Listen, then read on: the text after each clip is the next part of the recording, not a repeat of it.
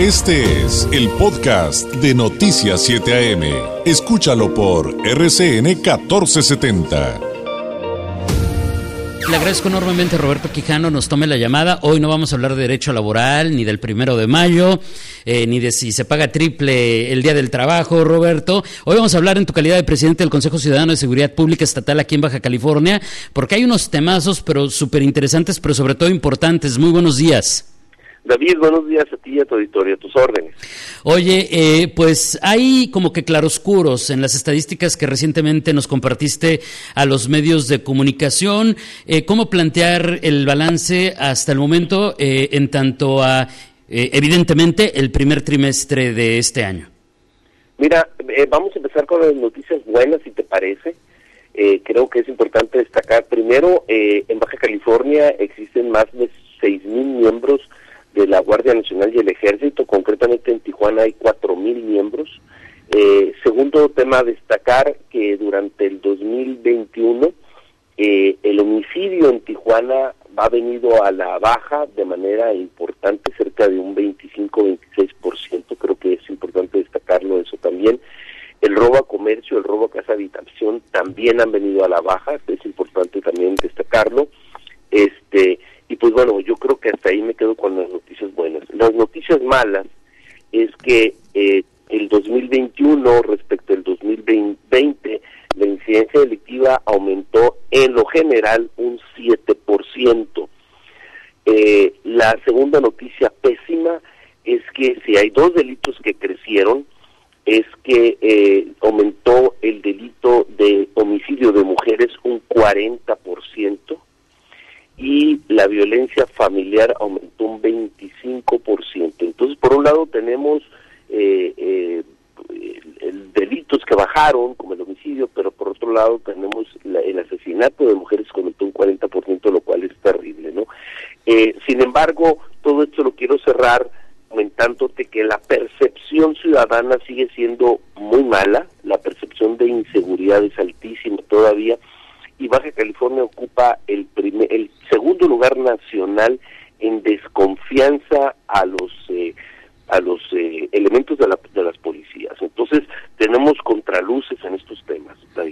Sigue siendo bien interesante el, tema de la percepción versus los em, eh, números duros de los delitos que que sí se denuncian, no presidente, porque eh, finalmente hay, hay una fotografía de, de, la vida diaria que el ciudadano eh, de, de, a pie pues no, nos hace pensar que pues lo que pasa es lo que yo vivo todos los días, no lo que necesariamente reporta la autoridad. Y, y finalmente pues eh, también trayendo a cuenta lo de los robos de vehículos, que hace ratito les comentaba el reporte de semáforo, semáforo delictivo, que semáforo delictivo nos coloca en primer lugar de robo de, vehículos, pues me puedo imaginar eh, eh, evidentemente la importancia de estos contrastes, Roberto. Sí, fíjate que una de las responsabilidades más importantes y obligaciones del Consejo Ciudadano es precisamente el estudio de la cifra negra, que no le gusta a la autoridad, ¿verdad? Que no le gusta que le digamos que, en Baja California más del 80% de los delitos no se denuncian.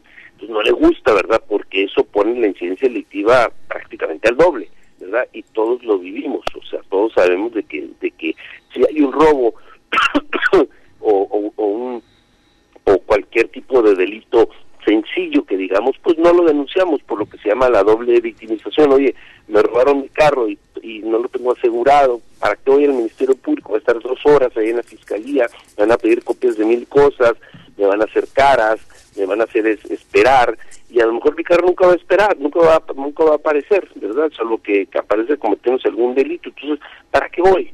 Este, al Ministerio Público, lo mismo eh, los robos a casa habitación, los robos a comercio. Entonces, es una situación sumamente delicada, pero sí, efectivamente, el, tema es un tema aparte, el de la, el de la eh, cifra negra, ¿no? Que es terrible en Baja California.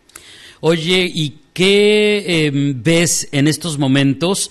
Eh, con todo el colectivo de situaciones que estamos reportando en Baja California y con especial énfasis en Tijuana. Me refiero a que finalmente las nuevas administraciones ya están cumpliendo poco más, poco menos, seis meses en funciones. Pero por otro lado, también la llegada de una cantidad importante de elementos de la Guardia Nacional y del Ejército para apoyar estas labores, que entonces digo, no sé si me equivoque cuando digo, entonces, pues bueno, si vinieron con el objetivo de eh, reducir la cantidad de homicidios, pues ahí van poco a poco cumpliendo con su meta.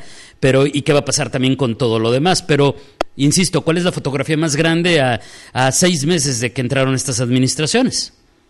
Mira, eh, muy buena pregunta y difícil de contestarlas porque tiene dos maneras de contestarlas. La primera, ¿qué va a pasar cuando estos 6.000 elementos se vayan? Están nuestras policías capacitadas, adiestradas, equipadas, eh, para enfrentar de nuevo cuenta a la delincuencia. Hay una baja sustancial en los homicidios precisamente por la presencia de la Guardia Nacional y del Ejército. Lo vemos en las calles, ¿no? Cuatro mil, cinco mil elementos, pues no los puedes ocultar. Entonces, eso ha provocado una disminución de los homicidios. Pero no son eternos, ellos se van a ir en, en el verano, a, mitad del año, eh, ¿y qué va a pasar con nuestras policías? O sea, tienen la capacidad para enfrentar de nueva cuenta a, la delincuencia? Esa fuera la primera pregunta. La, la, segunda sería, o respuesta, perdón, la segunda respuesta sería eh, la descoordinación. Es evidente, David, eh, y lo digo tal cual es, que no hay esa coordinación entre el Estado, Federación y municipio, ¿verdad? Eh, porque el municipio tiene aproximadamente unos 2.000 elementos, la, la fuerza estatal, que empieza la Policía Estatal Preventiva, eh, tiene alrededor de unos eh, 500, 700 elementos divididos en todo el Estado. Entonces, esa es la fuerza policial, pero lo que más nos preocupa, cuáles son sus planes de trabajo, ¿no? Hacia dónde vamos. Y nosotros como Consejo Ciudadano de Seguridad Pública siempre le hemos apostado a la prevención. Mientras no haya prevención, así tengamos 50 mil policías, así tengamos eh, 100 cárceles, le apostamos a la prevención, le apostamos a que no se cometan los delitos, no que se cometan y los detengan y, los encarcelen. Claro, es, eso eso debe de ser también, ¿verdad? En una lógica de, de, de, policíaca. Sin embargo, nosotros estamos apostando a la, a la etapa primaria, que es precisamente el que no se cometan los delitos. Claro. Ahora, eh, de ahí se derivan otro, otras situaciones, eh, regresándome a la parte de la llegada de, de, soldados. Y es em, que muchos de ellos, como ya lo mencionaste, eh, van a estar solamente un periodo. De hecho, algunos, algunos de los equipos de trabajo que llegan solamente nos dijeron van a estar 30 días, presidente, y se van. Y entonces, inmediatamente creo que la ciudadanía reaccionamos sin ser expertos en y nos van a volver a dejar solos, así como que regresan los nervios. Pero está el otro tema de cómo se les atiende a los que nos están ayudando.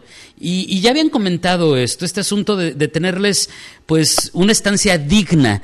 Eh, se ha resuelto esta parte, han platicado con, con las autoridades, algunos estaban en, en situaciones que, que, realmente pues hay, también este, eh, nos lo dijeron, pues no se merecen, ¿no? Fíjate que precisamente el lunes de esta semana tuvimos una reunión eh, tanto con el Ejército como la Guardia Nacional y medianamente se ha resuelto el problema. ¿eh? Eh, así Exactamente así como lo dices tú, nuestra preocupación es la dignidad de estos elementos que, que pues bueno están en las calles, pero al final del día son seres humanos que necesitan descansar, necesitan hacer sus necesidades, necesitan un espacio digno para para tomar sus alimentos, tener contacto con sus familias, etcétera, etcétera.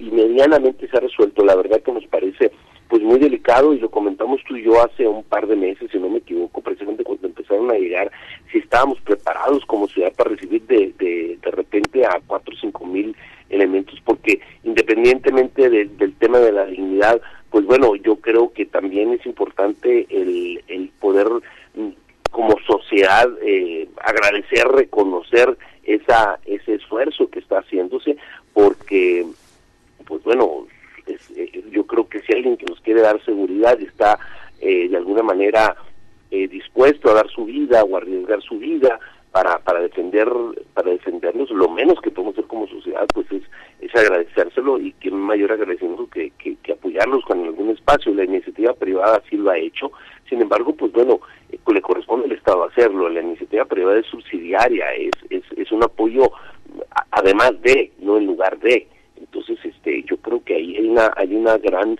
responsabilidad por parte del Estado precisamente de, planear esa situación de esos elementos. En el tema de las asignaturas pendientes, se me andaba escapando el tema, eh, presidente, de el déficit de elementos policíacos. ¿Han platicado del tema con, con las autoridades? ¿Ha sido una constante el decir, es que faltan más policías, es que la academia salen muy pocos, y además es bien caro, y se avientan la papita caliente entre los niveles de, de gobierno? ¿Qué nos podrías comentar de esto? Sí, es un problema añejo, es un problema muy difícil. De hecho, fíjate, nada más es un tema sumamente delicado eh, porque el, la ley del Sistema Nacional de Seguridad Pública establece una serie de requisitos para los eh, elementos del sistema eh, policíaco de cualquier nivel, eh, ya sea eh, procuradurías, ya sea fiscalías, ya sea Secretaría de Seguridad Pública, direcciones, etcétera, etcétera. Pero lo delicado aquí es que ni siquiera las empresas locales tienen la capacidad de de contratar personas. Si hoy llegaran 25 mil personas a Tijuana, la industria los capta, ¿eh? Tú, has visto eh, hasta mercados de autoservicios eh, cerrados porque no hay personal y lo mismo se refleja en las policías de Baja California.